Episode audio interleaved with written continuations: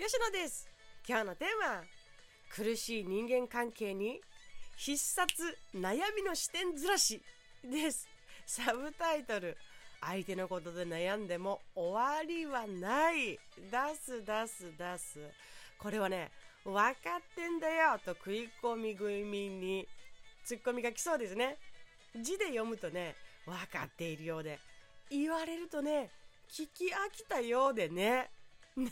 でもね実際悩んでる時ってそれをしがちなんです。だって人間だもの。ということで改めて立ち戻りましょうという放送でございます。時たま振り返るのにはいい放送でしょ。頭では分かっているのに実際は感情的になってしまったら忘れちゃう。相手のことでずっと悩んでしまうのです。結論から言うと悩みの視点をずらす変える。相手がどうのはそうそれはあるかもね。あるでしょうね。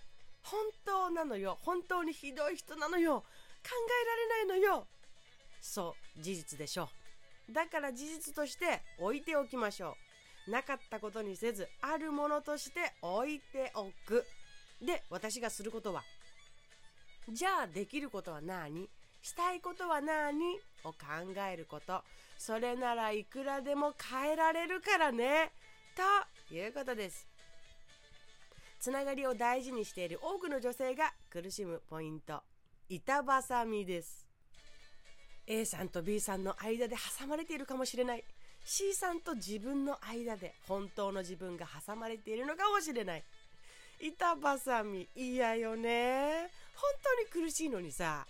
また気づいたらいつも板挟みの役をしている。えー、私いつまでその役なのって自分に辟易し、そんな環境も恨んでしまう。きっとね、受け入れる器が大きくって、また周りの人たちからもそう見られている証拠の一つ。心優しい人ほどその罠にはまり人知れず苦しがっていたりするそんな人も多いのではないでしょうかそんな素敵な部分を健全に生かすためにもね本当はねで始まる自分の気持ちを小出しにしていくことこれ重要。で今日のテーマに戻るとしよう。この間ね立て続きに同じような話を聞きました。上司にムカつく言葉を言われた。旦那にひどいことを言われた。友達にあんなことされた。こんなこと言われた。だから悩んでいる。4人ほど別々にねお仕事関係でお話ししていたんだけれどある共通点に気づいたんです。それぞれ悩んでいる対象は別々なんだけれどもああ言われたああされたという話で終わっていたの。それでずっと気分が沈んで悩んでいるみたいな感じでした。そうか。そこがきっと我々人間のつまずくポイントでありそこから先が大事なところなんだなというふうに気づきました。相手がああ言っている相手がこうしてくるということに対して視点を置いているとずっと悩みます。なぜならそこは相手の領域に入ってしまうことだからですね。いくら考えても悩んでも考察しても原因を探してみても自分では答えが出しようのない範囲なのでですね。推測しかできませんが推測してるうちに絶対あの人はああ思ったからなんだと間違った断定をしやすくより怒りの炎が燃え盛ります。だから相手の言動や態度のことでずっと悩んでいるのはもったいないというかここは早く見切りをつけた方がいいです。見切りをつけて何をするか。これです。そっか。自分はどうしようかな。自分ができることしたいことに目を向けることです。それを視点をずらすこととしてお話ししております。するとねあれやこれや策が出てくるんですね。というかいっぱい出します。例えば上司に対してね具体的にどうしたらいいか教えてもらえると次に活かせるので教えてもらえませんか？と聞くとか。っていうかそもそも上司が求めているものって何だろうか？と考えて自分ができることやりたいことを出してみるとか。どこで怒られたんだろうそもそも。を聞いてみるとかね。旦那さんだったらそう言われると本当に心がズタズタになって悲しいし一緒にいられないくらいと私は思っちゃうとか。どれぐらい悲しかったのかを説明してみようとかね。具体的にどんな部分を見てそう言ったのかそれが嫌ならどうしたらいいのかを私に具体的に教えてくれるって言ってみるとか。言われた部分をこうだったらできそうだからやってみるねっていうふうに伝えてみるとか。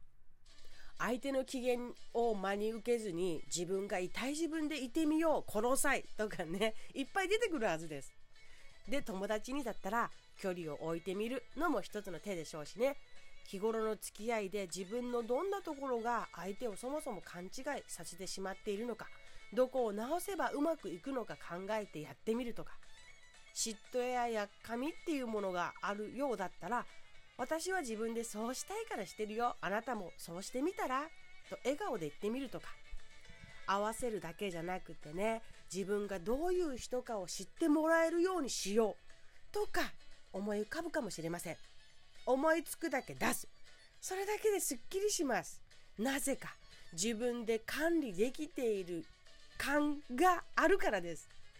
そうこの時ね一番心と頭をこんがらがらせているのは自分ではどうしようもない感なのです。悩みとは自分ではどうしようもない感にがんじがらめになっているということなのです。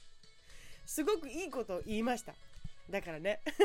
自分で管理できている感を増やしていけると苦しい息が詰まるそんな縛られ感からは解き離れて放たれていきますよということだったんです。何回も何回も習慣づけていけると今後の人生は爽快人生になります。と思います。訓練ですね。私も含め。でねいっぱい策を出したらね一番やりたいこと自分が納得できるものを選んで行動に移す。それだけ。